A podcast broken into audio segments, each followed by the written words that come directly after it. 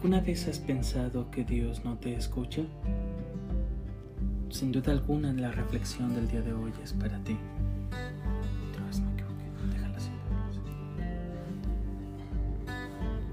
¿Alguna vez has pensado que Dios no te escucha? Sin duda alguna la reflexión del día de hoy es para ti. ¿Quieres oír hablar a Dios? Es la reflexión escrita por Hernán Alvarado. La voz del Señor resuena sobre el mar. El Dios glorioso hace tronar. El Señor está sobre el mar inmenso. La voz del Señor resuena con fuerza. La voz del Señor resuena imponente. La voz del Señor desgaja los cedros. Salmos 29, 3 al 5. Era un día gris, por lo menos yo lo veía así. Sentada a la mesa de la cocina, con una enorme tristeza, junté las manos en oración y le pedí a Dios que me dejara escuchar su voz.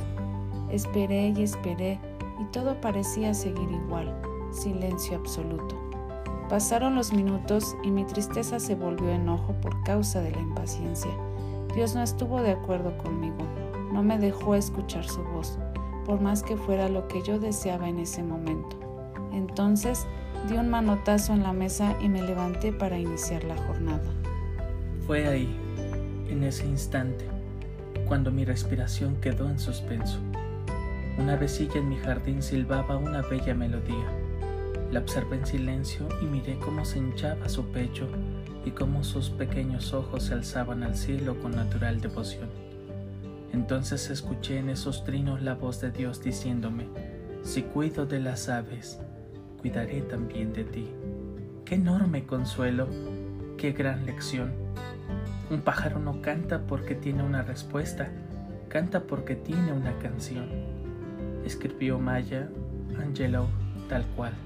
Aquel pájaro llegó a mí con una gran lección que enseñarme justo cuando yo estaba empezando a sacar una conclusión equivocada. Sí, Dios habla, pero las turbulencias mentales y espirituales nos impiden escucharlo la mayoría de las veces. La voz de Dios no está silenciada para ti ni para mí. Es más, Él anhela que lo escuchemos. Cuando nos detenemos a escuchar el canto de las aves, al admirar la belleza de un cielo tachonado de estrellas, al observar cómo se abren los pétalos de una flor en el campo. Podemos sentir y escuchar a Dios ratificando su amor por nosotros. Esta mañana guarda silencio. Acalla las voces en tu mente que te apuran a comenzar las faenas cotidianas y escucha en silencio la voz de Dios. Pero hazlo con la mente abierta, sin imponer límites al Señor, que tal vez quiera manifestarse a ti a través del canto de un ave. No esperes escucharlo a tu manera, porque no ocurrirá a tu manera, sino a la suya. No pidas, no exijas, no reclames. Solo agudiza tus sentidos para que el Señor se conecte contigo y te llene de fortaleza. Que tu día pueda ser bendecido por Dios. Te enviamos un saludo a tus amigos Javnia, Isaías y Joel.